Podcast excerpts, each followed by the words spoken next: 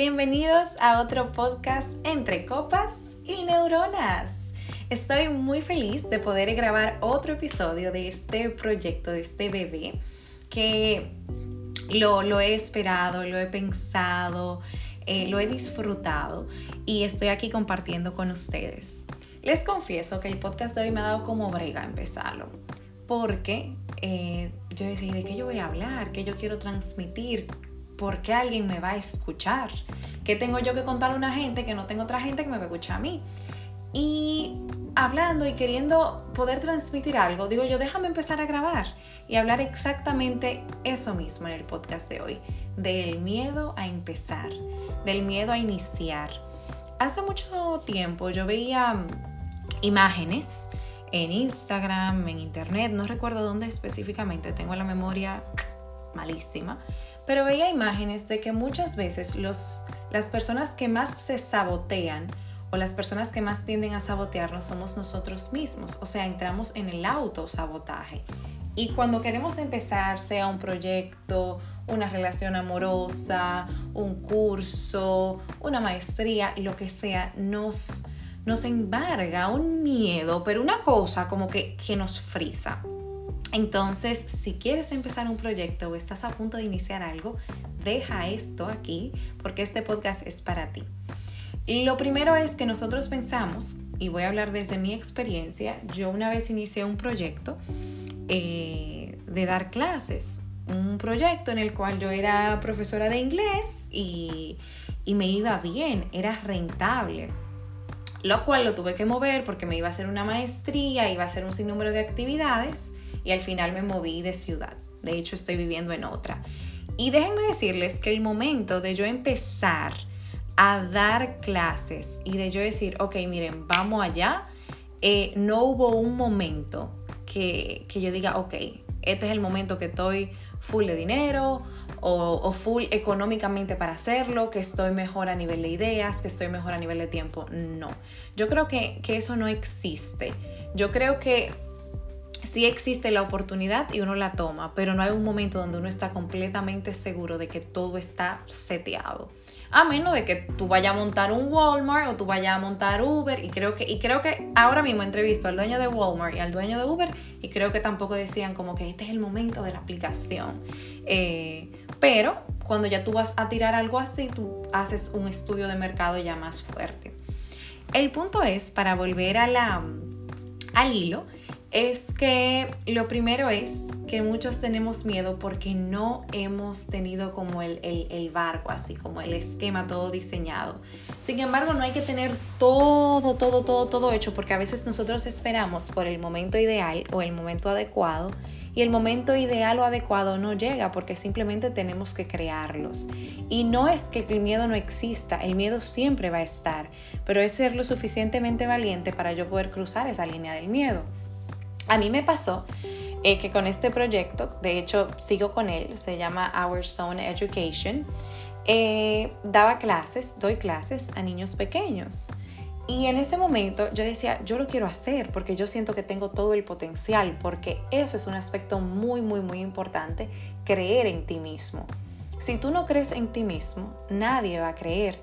Una vez, y les voy a hacer una anécdota, yo estaba en un trabajo en, la ciudad de la que soy, en, Santiago, y yo quería un aumento. Y yo quería un aumento, y yo un aumento, yo siento que me da muy poco, yo estoy hablando demasiado, quería un aumento. Y me sentía cómoda en el lugar de trabajo. Y le comento a una compañera de trabajo, le digo que quiero el aumento, pero me da vergüenza pedirlo. Y ella me dice, pues no te lo mereces. Y yo dije, ¿qué? O sea, para mí fue tan contradictorio porque yo trabajo tanto y el que, el que me conoce sabe que le pongo amor a lo que yo hago. Y ella me mira y muy segura me dice, si tú tienes vergüenza de pedirlo, tú no te lo mereces. Porque si tú estuvieses más segura del trabajo que tú haces, tú no dudarías en irlo a pedir. Y eso me caló muchísimo porque a veces nosotros tenemos miedo de, exigir cosas que nosotros estamos dando cuando nos lo merecemos. Y los primeros, y vuelvo a lo primero que decía de la idea, los primeros en sabotearnos y empezar en pensar de que eso no, no es lo adecuado, de que no está bien o de que tal vez, ay Dios mío, yo estoy exigiendo demasiado y ya el jefe está haciendo un esfuerzo pagándome estos chelitos, eh, somos nosotros. Entonces es confiar, es confiar en mí mismo, confiar en mis habilidades. Pues yo confío en mis habilidades y digo, bueno, yo hago mi trabajo muy bien con los niños, me gusta mucho, de hecho me encanta trabajar con esa población, me la vivo. Vamos, vamos allá, vamos a darle al proyecto. Pero yo no tengo local. Coral, ¿qué tú vas a hacer? Porque tú no tienes local. Yo tengo una tía, que todo el mundo tiene una tía alcahueta que le celebra todo, que me dice, Coral, pero yo vivo en un apartamento súper céntrico, en, en, los jardines en ese tiempo. Me dice, yo vivo en un apartamento y tengo unas habitaciones vacías. Lo que podemos hacer es que eh, venga la clase aquí. Y yo, ah, nítido, yo decoré eso bonito. Y yo hice, incluso, les confieso que yo hice como el, el brochure yo misma en Canvas. Eh, de que la clase inician, que bla, bla, bla, pensando, yo dije, bueno, como con vergüenza lo tiré así en las redes sociales y se lo mandé a algunos padres. Pues como así el que no quiere la cosa, yo tenía ya como siete niños inscritos. Y yo dije, ay Dios mío, esto pique y se extiende. Cuando ya yo tengo mi proyecto así y que viene el primer día que yo lo decoré muy bonito, hice unas nubes que la pegué de la pared y todo, mi, duda, porque cuando ya uno está empezando están las dudas, pero ven acá, hay un instituto de inglés a, tanto, a tanta cuadra mía, eh, porque yo tal vez no lo llevo ahí porque ellos están cobrando un ching más, un barato, pero espérate, yo le estoy dando clase a siete niños y de ahí no estoy pasando porque de hecho el límite eran ocho. Entonces, eh, venían las dudas y constantemente vienen las dudas. Pero una pregunta que yo quiero que, que llevarle a las personas, no porque yo sé mucho, sino porque a mí me ha funcionado. Y es algo que, que siento que funciona, que es, ¿qué es lo peor que puede pasar? ¿Qué es lo peor que puede pasar si, si yo me lanzo? ¿Qué es lo que, peor que puede pasar si yo empiezo mi marca? ¿Qué es lo peor que puede pasar si yo me animo a dar esas charlas que yo siento que yo puedo dar? ¿Qué es lo peor que puede pasar si yo entro en amor con este muchachito que a mí me gusta muchísimo? Entonces, cuando yo me hago esta incógnita, pierdo un poco el miedo porque yo digo, ven acá, ¿qué es lo peor que yo pueda pasar? Ok, perdí tanto de dinero. O, ok, eh, hay personas que dicen perder el tiempo, pero yo no siento que el tiempo se pierde, de hecho uno invierte el tiempo y el tiempo que, que uno invierte en un proyecto o en una relación es un tiempo en el cual uno tuvo un aprendizaje. En todo lo que uno tiene aprendizaje no hay pérdida. ¿Qué pasa? Que volviendo a la historia, eh, yo preparo todo muy bonito y me hago la incógnita que les comento. Coral, ¿qué es lo peor que puede pasar? Está todo muy bonito, pues los niños fueron a clase y los padres, escuchar el feedback de los padres que me dijeron, esos muchachitos quedaron locos, yo no sé qué es lo que tú le hiciste, me, alegró muchísimo. Pues creo que las clases empezaron como en octubre, eh, llegó diciembre. Yo me, me voy de viaje y promociono mis clases, pues como yo tengo mi página de internet, el número de estudiantes incrementa significativamente. O sea, no todos los estudiantes del mundo, pero tengo más de la mitad de, los que tenía. ¿Qué yo voy a hacer? Pues como a veces cuando uno, uno hace las cosas con amor y confía en su trabajo y hace las cosas bien, yo creo que y cuando tú deseas las cosas con todo tu corazón, el universo conspira para dártelo.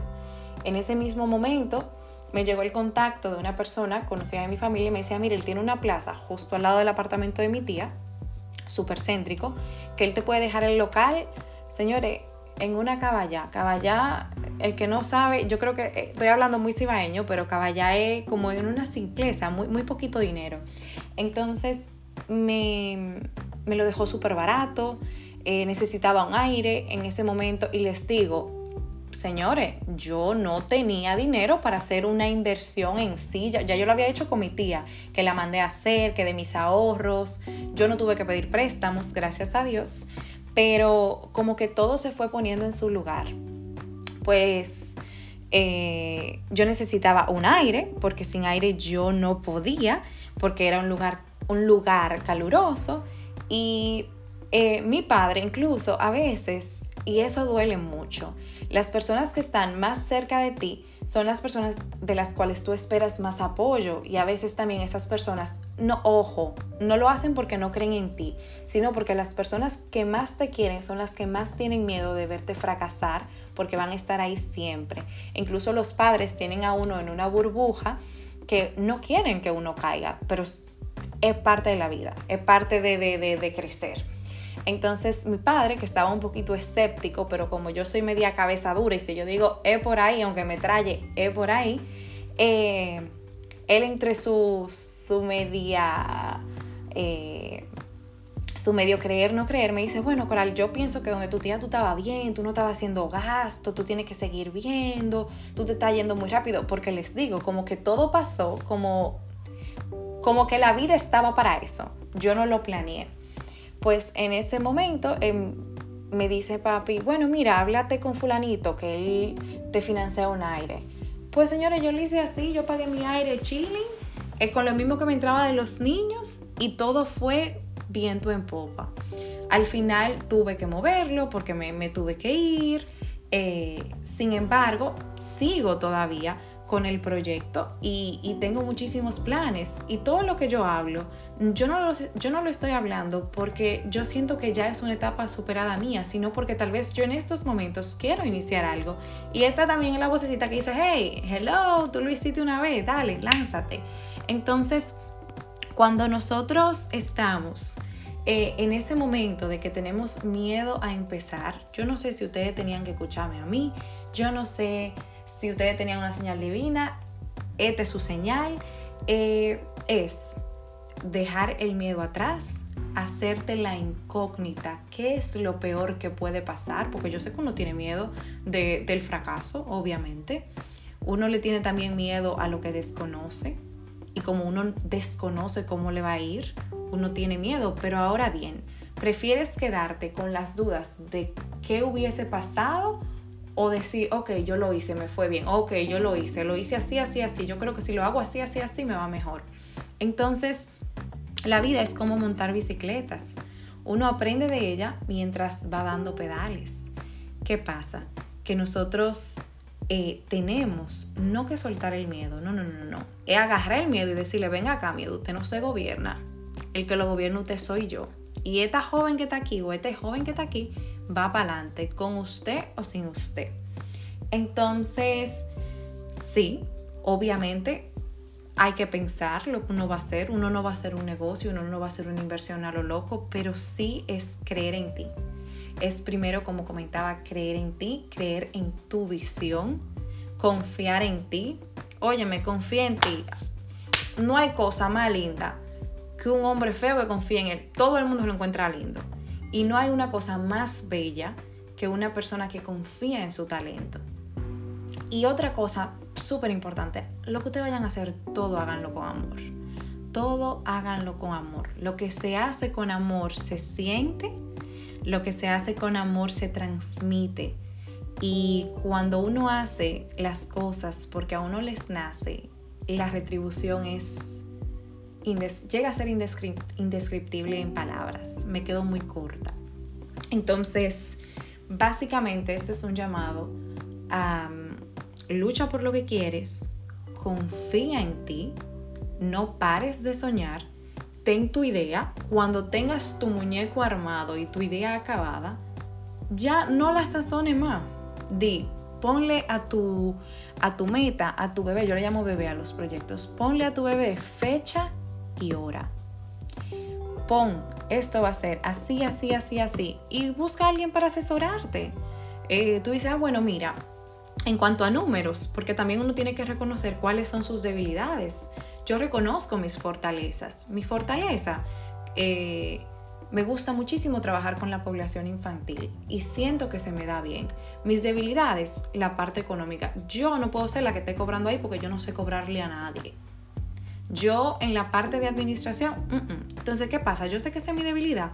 Bueno, búscate un equipo, rodéate, o un amigo, una amiga, un bueno, usualmente uno se inclina por quien conoce, pero buscar a alguien que sepa del tema y te asesore.